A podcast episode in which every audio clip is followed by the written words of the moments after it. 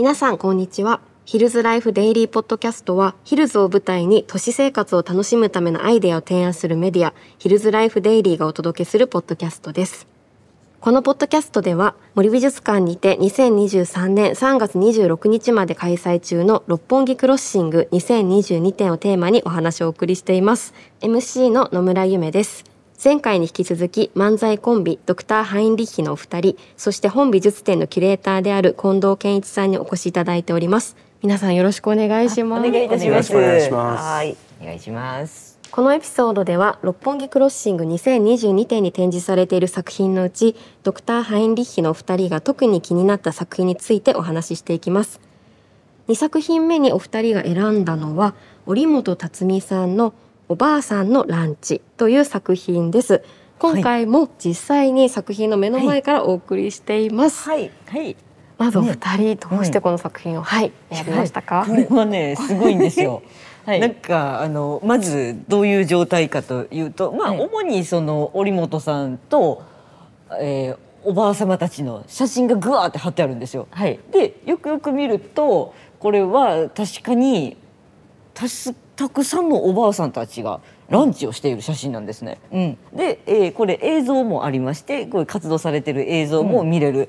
でその中でやっぱりひときわ目を引いた姿がその織本さんがお顔にはいパンを、うんなんていうのかなこうフランスパンを 何本半12345 5バケットですよねこういうパンのこと、うん。5本ぐらいのぐるぐる巻きにしたやつをお顔に貼っつけていらっしゃるんですよ。そう。で手に、うん。ティンシャーみたいなやつなんていうのかな、キーンってなんか音鳴るやつ、はい。を持ってらっしゃる写真がまずはありまして、はい。ここに引き込まれましたよね。そう。何言ってるか分かんないかな あの我々の漫才で顔に貼っつけてる人っていうネタがあるんですけど、ええ。顔の正面にこう枕貼っつけたり、うん。色見本貼っつけて街中を歩いてはる人っていうネタがあるんですけども、本当にこの織本さんの活動してらっしゃるからね作品見た時に、うん。フランスパンを顔に貼っつけて、うん。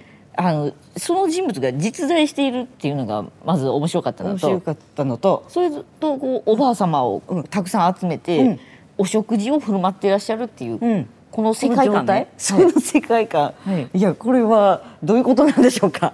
ちょっとやっぱり聞きたいです、まずですね、はい。この、えー、とフランスパンの方なんですけれども、あの織本さんあのご自身をパン人間というふうに名付けて。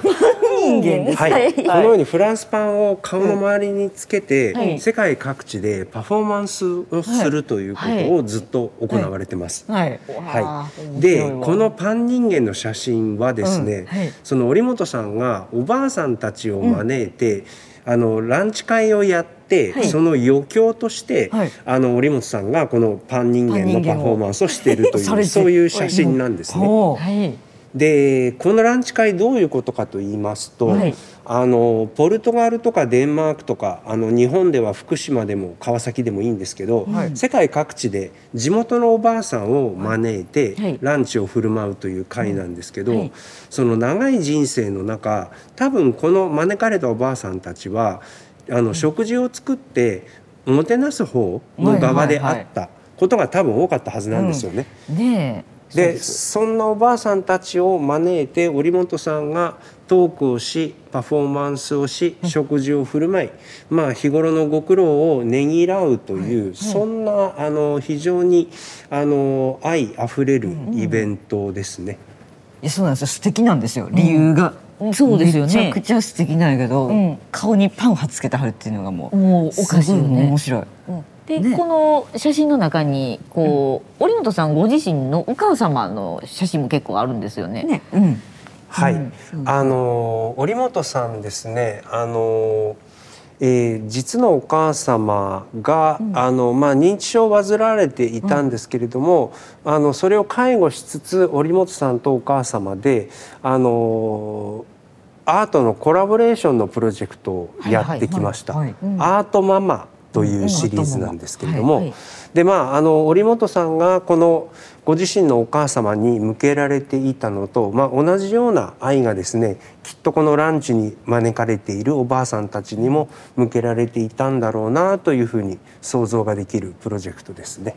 そうですよいやいね。やいい風景の写お写真がねいっぱいあるんですよね。なんかこううん介護、世界そう、うん自分のお母さんが介護されてる中でなんかたくさん思われたことがある感じもうんあるし、それがこうユニークな表現じゃないですか。あそうなんかねそうなんですよ。うん。その楽しくこれをやってはるっていうのがなんか、うんすごくこう元気になれる作品だまあなと思って。素敵だなと思って、はい世界各国の、うんうんうんおばあ様たちと。